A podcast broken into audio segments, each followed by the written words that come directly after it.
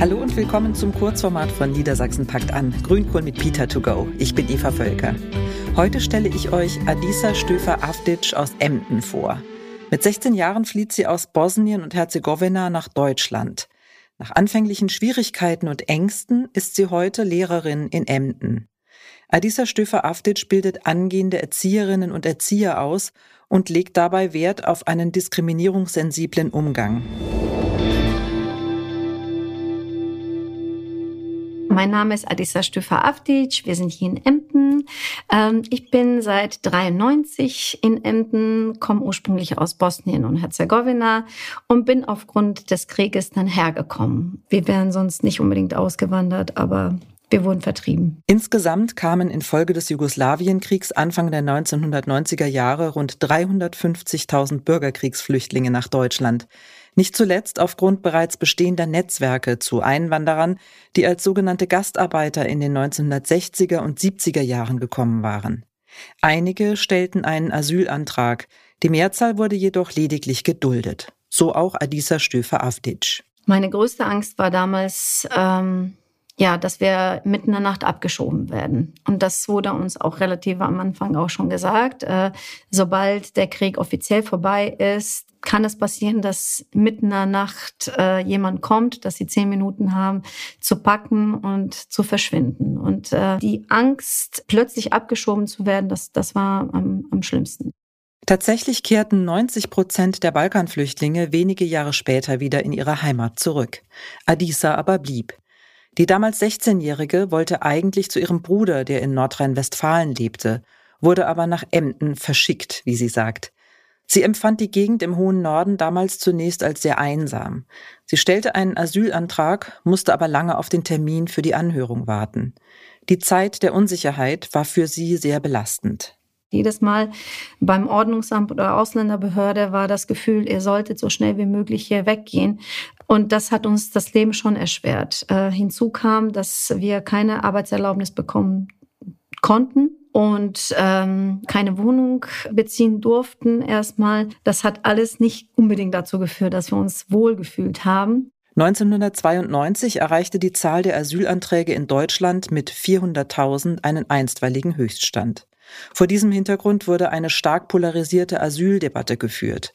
Sie wurde begleitet von gewaltsamen Übergriffen wie den Brandanschlägen in Rostock-Lichtenhagen, Mölln und Solingen auf Asylbewerberunterkünfte und Wohnhäuser von Einwanderern.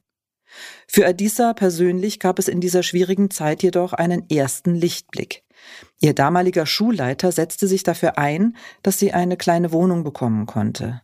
Nach langer Zeit in der Gemeinschaftsunterkunft wieder eine Privatsphäre zu haben, empfand Adisa als große Erleichterung. Unterstützung fand sie vor allem durch die Schule, die sie besuchte. Das sind ja so die ersten Kontakte, die man überhaupt knüpft. Und dafür bin ich wahnsinnig dankbar. Also ganz tolle Lehrerinnen und Lehrer, tolle Menschen, tolle Berufe auch. Und das wollte ich auch gerne erreichen jungen Menschen etwas auch zu vermitteln und die in ihren Wünschen zu bestärken, in ihre Persönlichkeitsentwicklung auch mitzubegleiten, ist wahnsinnig toll. Und äh, dadurch, dass ich so solche Vorbilder hatte, habe ich gedacht, das möchte ich auch. Nach dem Realschulabschluss machte sie eine schulische Ausbildung zur Erzieherin. Eine berufliche Ausbildung war ihr ohne Arbeitserlaubnis nicht möglich. Ihre Lehrerinnen an der berufsbildenden Schule ermutigten sie zum Studium. Heute ist sie selbst Lehrerin und unterrichtet angehende Erzieherinnen und Erzieher. Dabei ist es ihr wichtig, ihre Schülerinnen und Schüler für mögliche Diskriminierungen zu sensibilisieren. Inzwischen fühlt sich Adisa in Emden zu Hause. Emden ist es geworden, weil es einfach auch unsere erste Anlaufstelle ist, äh, weil wir auch mit der Zeit dann hier ein Zuhause gefunden haben, weil ich die, die, Menschen hier wahnsinnig schätze, dass sie uns so viele Möglichkeiten auch gegeben haben, weil ich eine tolle Arbeitsstelle habe, Jana, ähm, an berufsbildenden Schulen, eins in Emden und ähm, weil die Landschaft auch wahnsinnig toll ist. Also wir sind von Wasser umgeben. Ihre eigene Fluchtgeschichte hat einen starken Einfluss darauf, wie sie ihr Leben lebt. Durch die Erfahrungen, die ich gemacht habe, durch die Erlebnisse im Krieg, ähm, durch die Verluste auch, weiß ich das auch zu schätzen, auch was, was das Leben alles bieten kann. Und ähm, das versuche ich auch wirklich ähm, nicht zu vergessen, sondern wirklich den Tag zu leben und nicht so viel zu planen. Das ähm, ich, hat mich mit dieser Erfahrung wirklich gelernt, dass man nicht weiß, was die Zukunft bringen wird, sondern zu gucken, was kann mir dieser Tag bringen und der nächste vielleicht auch. Soweit die Geschichte von Adisa Stöfer-Aftic. Das war's wieder mal von Grünkohl mit Peter to go. Ein Video mit Adisa findet ihr im Web unter Zuhause in Niedersachsen. Wir freuen uns über eure Bewertung auf Apple Podcast oder Spotify. Wenn ihr keine Folge verpassen wollt, abonniert Grünkohl mit Peter überall, wo es Podcasts gibt. Das Team von Grünkohl mit Peter freut sich auch über Anregungen oder Kritik von euch.